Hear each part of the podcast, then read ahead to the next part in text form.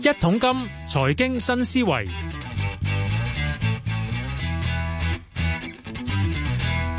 四月五號財經新思維，你諗下繼續揾啲地產界朋友上嚟講下啲地產嘅問 題。香港想揾嚟咧就係誒長益地產總裁啊汪敦敬啊 Lawrence 嘅 Lawrence 你好。嗯係啊，你好，老兄係。咁試完之後，今次揾你咧，係唔係講你啲鋪，唔係講你啲其他業務，我講你一篇文章，啊，係就係咧話咩叫流轉率低。我專登即係查翻啲資料啦，嗱，你哋好似做咗啲誒啲即係調研啦，計條數流轉率。嗱，通常我講啦，即係置業階梯嘅咯，係咪？咁通常咧嗱，而家香港置業階梯咧有五部分噶嘛，由公屋、居屋、啊私樓我等都等。可以假設佢五部分啦。啊假設冇份係啦啦，喂，以往咧，我大概廿年之前咧，好似我都 keep 到個流轉率，好似即係定期有，每年都可能大概即係一成幾喐嚟喐去啦。係我關鍵一樣嘢啦，嗱，我我唔講話呢幾年停咗落嚟，我先講話其實原先個置業階梯都好好嘅喎，一步咁上噶嘛，咁係咁點解會停咗？咁其實停咗係反映咗啲咩先？誒，我我講兩句流轉率啦。嗱，流轉率其實我哋房住宅房地產流轉率咧，我哋就係即係每年嘅二手成交嗯對比呢一個即係總庫存量哼，係嚇，啊即係香港可售嘅誒住宅單位大概一百六十萬到啦。咁當然加埋一啲居屋同埋可以賣得嘅公屋啦嚇。咁咧就誒、呃即係可以誒轉讓嘅有成一百六十萬左右。咁但係問題，我哋見到個轉流率咧，即係話個成交率對比翻個總庫存量咧，近年係好低嘅，低啊到兩點幾嘅 percent，即係係。咪先？嗱，通常我有冇啲個叫叫合理水平點樣計先？係啦，我想我想嗱，誒、我哋可以睇翻過去歷史咧，我哋可以有一個每當然每個判斷唔同啦。嗯嗱、我就會認為咧係五至十個 percent 係合理嘅。係最合理嘅。嗯嗯，嗱我哋講一啲講兩個極端啲嘅數字啦。嗱，九七年樓市最旺嘅時候嗯咧，就十幾個 percent 嘅。哦，超過一成咯喎，係啊咁啊， 即係唔係好合我理覺啊。得唔，但好明顯，好好明顯咧，用嗰個做標準，即係話嗯嗯中間好多炒賣啦。明啲魔，所以先會嗯有高嘅轉流率啦。咁但係問題咧就係話用轉流率去睇，我哋過咗九七之後就誒、呃啊，咁之後出泡事沫啦，爆破係啊係啦。啊係啊，咁但係其實去到二零一零年咧，嗯，其實又上翻十個 percent 左右，咁呢個係合理水平啊嘛，係啱十十個 percent，或者超越啦十一個 percent。咁、嗯嗯嗯於是政府就有警有警覺性。啊，嗱，佢有睇呢呢個數據㗎，二誒、誒、呃我唔知係睇邊個啊數據，啊但係兩者係都係反映現實嘅啫。零咁咧就咁咧就於是出樓市辣椒啦，喺十一月。哦，我啲嗌需求好啲，係啦，咁我嗯咁係啦，冇錯。咁我哋變咗咧，就係話誒，當然個轉流率冇咗炒賣咧，就會下降啦。嗯哼，嗱、下降我哋就要睇一睇樓市辣椒啦。係嗱，樓市辣椒的而且確可以將市場嘅轉流率誒減少減少㗎啦嗯咁。都冇晒魔貨落咗，係啦，冇晒魔貨咧，呢個係良性嘅，嗯我哋可以話，即係話我同意咧，樓咧應該係我嚟住嘅，唔係我嚟 炒我嘅一。都緊跟住國家但政係策咁喎，誒樓市辣椒呢個策略咧，如果擺喺房地產嚟講咧，嗯我哋可以話係有功有過嘅。係係過者即係話哦，我諗大家身邊都好多朋友會發覺，咦，嗰十幾年綁得太死喎，連換樓係都揾唔到銀行按揭啦。啊嗯嗯嗯，咁於是乎，我哋話有功有過。但係如果你用金融控制個角度去睇咧，樓市辣椒其實就好大貢獻啦。係因為香港跟住之後面對咧，就係話好多錢湧入嚟，咁呢個都係以倍數咁即係量寬嘅後後後係啦，量寬啦，環球量寬。咁我哋咧就個政策咧，我哋唔理佢有心定冇心啊。總之，嗯樓市辣椒就做咗一個好嘅，一個防護 牆啊，我叫做將多餘入嘅錢咧係，冇正比例就變做市場嘅成交。我明嗱，如果因變為如果你想買樓嘅，就俾十五 percent 咯，係啦，，咁變冇冇呢個好重要啊！當人哋剪羊毛嘅時候咧。係而家咪我就我哋好大件事就㗎啦想好大件事㗎啦嗯。咁、結果我哋近期會好啦。咁好啦，咁好多錢湧入咗，令到香港 M3 即係總存款量增加。咁、但係問題我哋又成交又少喎、嗯咁於是乎股票都跌埋啦。誒近年股票都唔係好好啊。於是乎呢，我哋就會變咗好多錢擺咗銀行。嗯好多錢擺咗銀行呢，又會有一個好處就話我哋變咗低息期。因為錢浸浸咗喺度啊嘛，係啦，啱咁我哋嗰個存款咧，誒、銀行存款咧就等於按揭嘅嗯誒三至三倍啊以上，咁變咗就 P 按就唔冇得加啦，嗯嗯。所以我哋我交代埋呢個唔係啊，即 咁，係所以我都唔會係話佢唔啱嘅。係啊，冇錯。咁我哋去翻轉流率，哦，咁佢雖然立咗功，誒，但係佢都限制咗轉流率綁得太死，綁住咗嗱係啊綁得太死，令到我哋轉流率咧去到誒得幾個 percent 或者五個 percent。我聽講好似最近出翻嚟咧，真係唔知兩三個 percent 嘅啫喎。係啊，兩三個 percent，我哋見到個數字咧，都係一個好低嘅情況嘅。咁變咗變咗呢樣嘢咧，我覺得誒、呃大家要諗下咯。嗱，我哋我哋我哋咁講啦，過去十年咧，即係有樓先啊，只個轉流率咧，其實係三點六個 percent 嚟誒，嗯好嘅，即似話係低過我哋頭先嘅標準。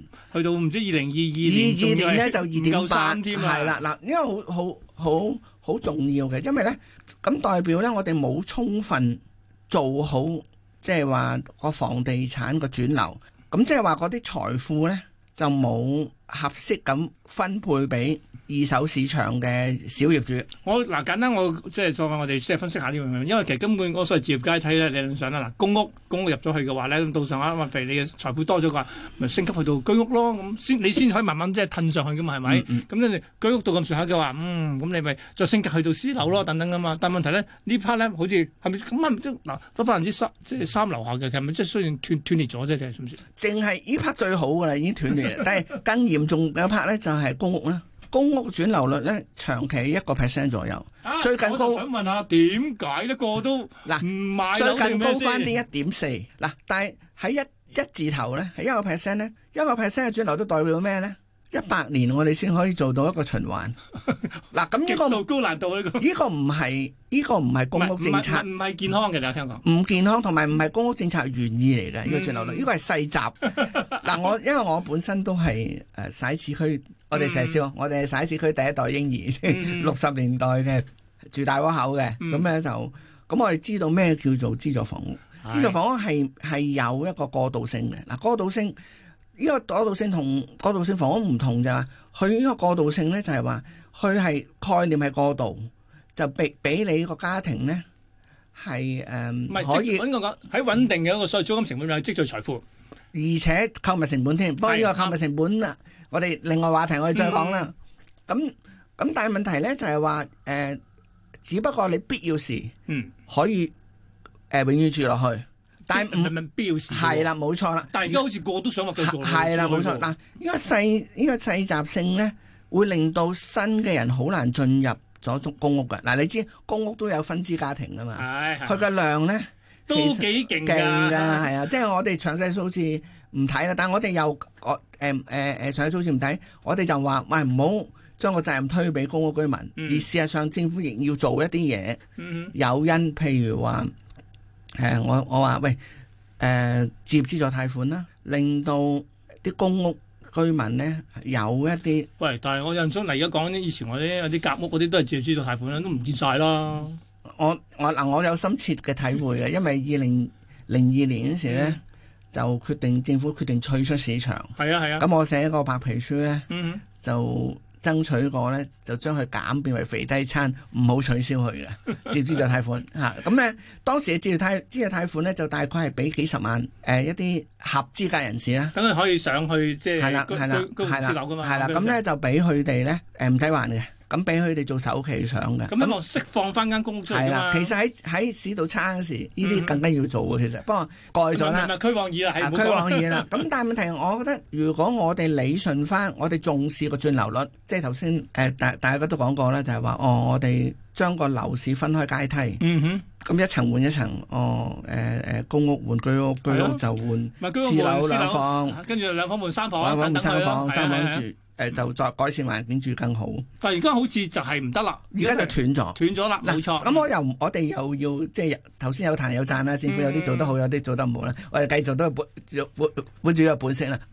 政府其實呢兩年係改緊嘅，譬如話我哋見到所謂林鄭 plan 啦、係，波叔 plan 啦，嗯哼，咁其其實咧似乎都係想將嗰、個誒將嗰個即係話誒業主換樓呢樣嘢咧係即係活化翻嘅。係，咁令到個市場咧係可以業主樓換樓，咁我我覺得呢樣嘢政府要盡快做翻好啊，因為點解呢？誒、我哋睇翻個供應量啦，有咗樓市辣椒之後推出呢嗰、個供二手嘅放盤量呢嗯係跌到忽得四成， 即係話未出樓市辣椒啊，咁即係話你加重咗個成本，亦亦加重就會減少，唔單止連連炒家冇咗意欲，想換樓嗰換啲都到冇冇。咗意欲，咁你係啊冇咗轉流率咯，嗯冇咗轉流率，冇人放盤，樓價又貴又冇按揭配合，當年啊，係咁你咪啲人唔會向上游咯，唔向上游，佢咪哦我有錢咪誒買多間俾個仔買 多間，用佢個名啦。佢佢佢幫你分支於啊。是乎係啦，亦係一個分支化，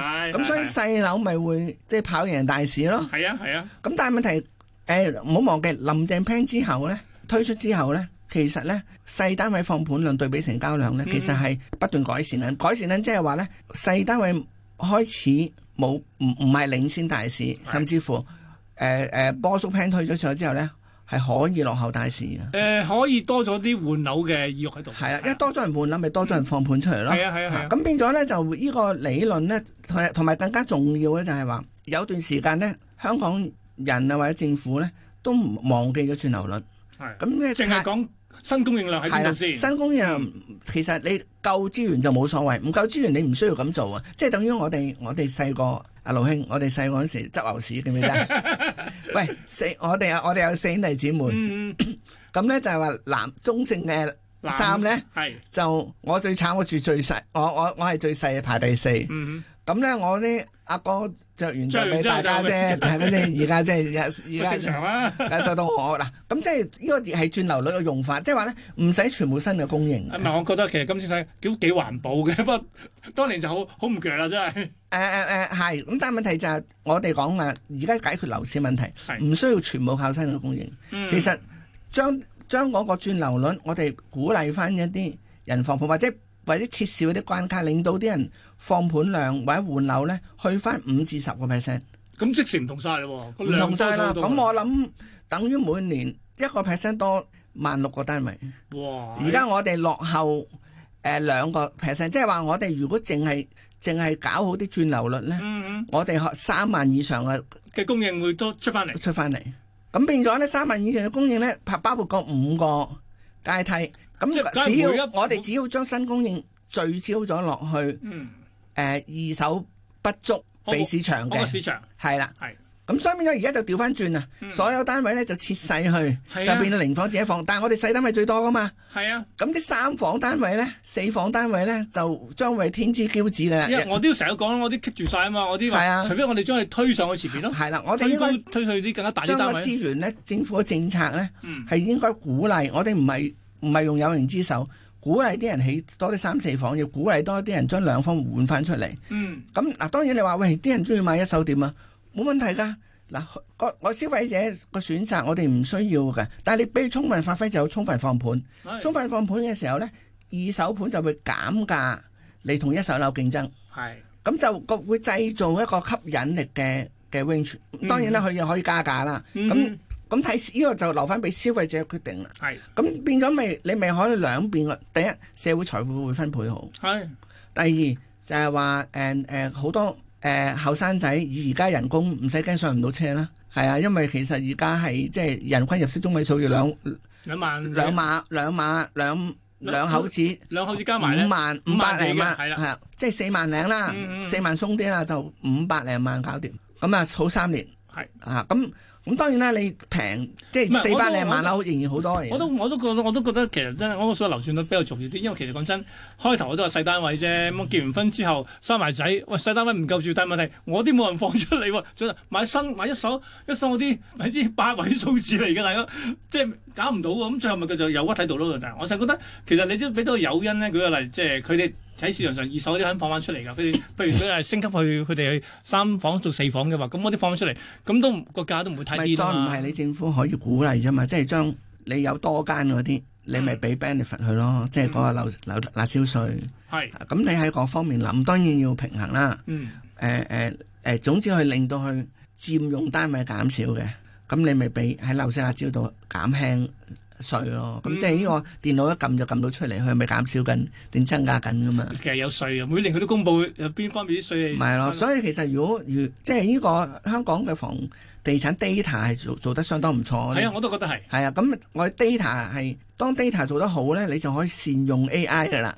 AI 其做分析實嘅靈魂 就係 data 啫嘛。我哋 A 我哋香香港房地產 data 做得好，你應該充分利用嚟，令到市民咧係可以得到足更唔係，我反而諗啦，頭先誒，我哋每年都話講所謂嘅即係新增供應量嗰啲啦，而家誒私樓就 keep 住大概兩萬個咁上下咧。其實你都講得啱喎，係咪都全部要整啲細樓咧？我又覺得其實可某程度，譬如誒啲、中或者大型單位啩，你可以都某程度扯到一啲人放翻自己細單位出嚟嘛。嗯咁揾一啲譬如即係誒首次置業人士去做咯，即係可以首次置業可以入到入到上到車咯。所謂自由市場即係有形同無形之手啫。係啊係啊係啊，咁你你覺得你唔想用有形之手，你用咪無形之手咯。總之係鼓勵人去流轉。係流轉。咁嗯咁，我覺得呢樣嘢誒係係即係相當相當重要嘅喺而家呢個呢個嗯喂情，但係況。咧嗱，講翻即係 Lawrence 上，我又好有興趣，即係你而家成日都話咧咩排隊一輪公公屋咧，十八歲就開始排隊啦嘛，所以咪永遠都話要唔知誒，呃而家希望封頂六年內，即係所以先有所謂嘅我哋簡易供出嚟咧，希望將透過中轉房嗰部分咧，將部分扯咗出去嘅。啊咁、其實誒、呃又我哋去翻嚟頭先我講緊公屋咧， 玩細集制，仲玩分支制，其實呢個問題仲有好多每年都有啲新移民嚟，咁其實基本上都好難解決到嘅喎，真係。誒誒，簡約公屋嗰條隊咧，其實係我係好評嘅。雖然成個計劃我有其他意見啦嚇。嗯咁但係簡約公屋嗰條隊其實係想排眾而出，因為而家呢好難好難抽籤抽中。咁但係問題就係話，誒、誒，我喺認同之前，我希望政府亦諗諗，嗯點解你唔喺個根源呢？你而家就係話抽居屋好難，點解好難抽中呢？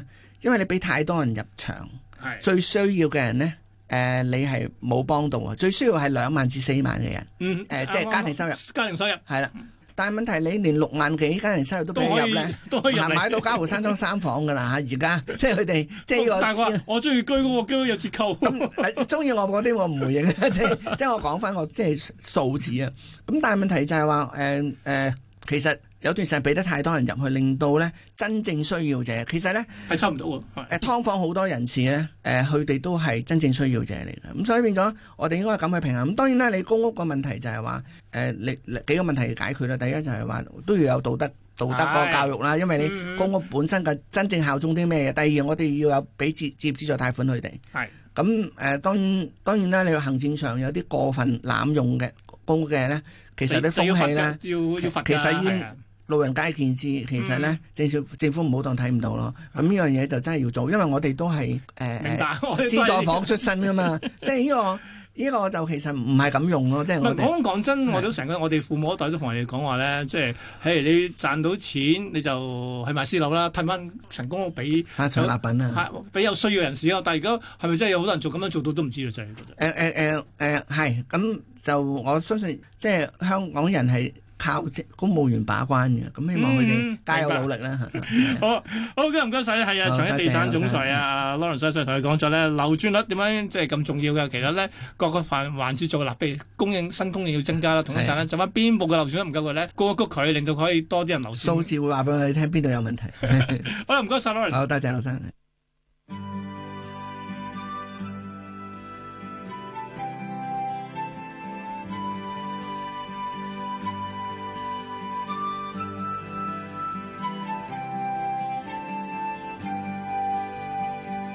冷暖哪可休？回頭多少個秋，尋遍了卻偏失去，未盼卻在手。我得到沒有，沒法解釋得失錯漏。剛剛聽到望到便更改，不知哪裏追究。一生何求？常判決放棄與擁有，耗盡我這一生，捉不到已跑開。一生何求？迷惘裏永遠看不透，沒料到我所失的，竟已。是我的所有。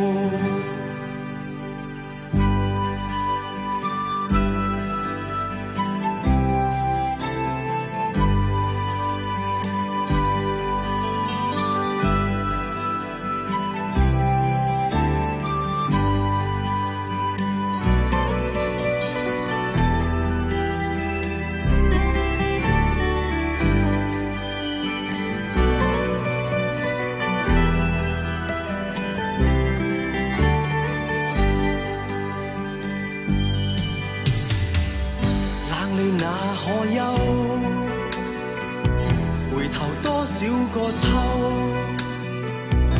尋遍了卻偏失去，未盼卻在手，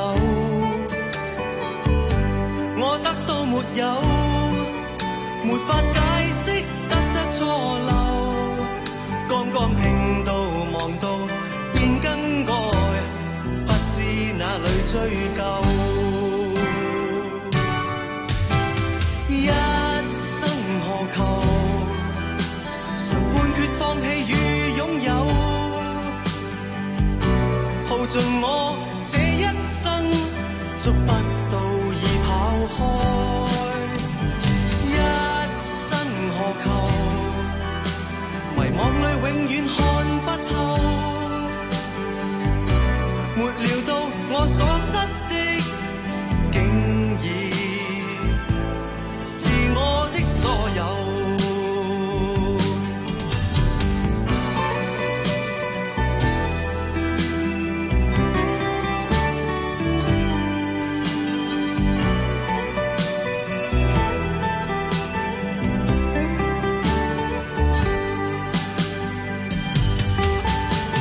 一生何求？曾妥協也試過苦鬥。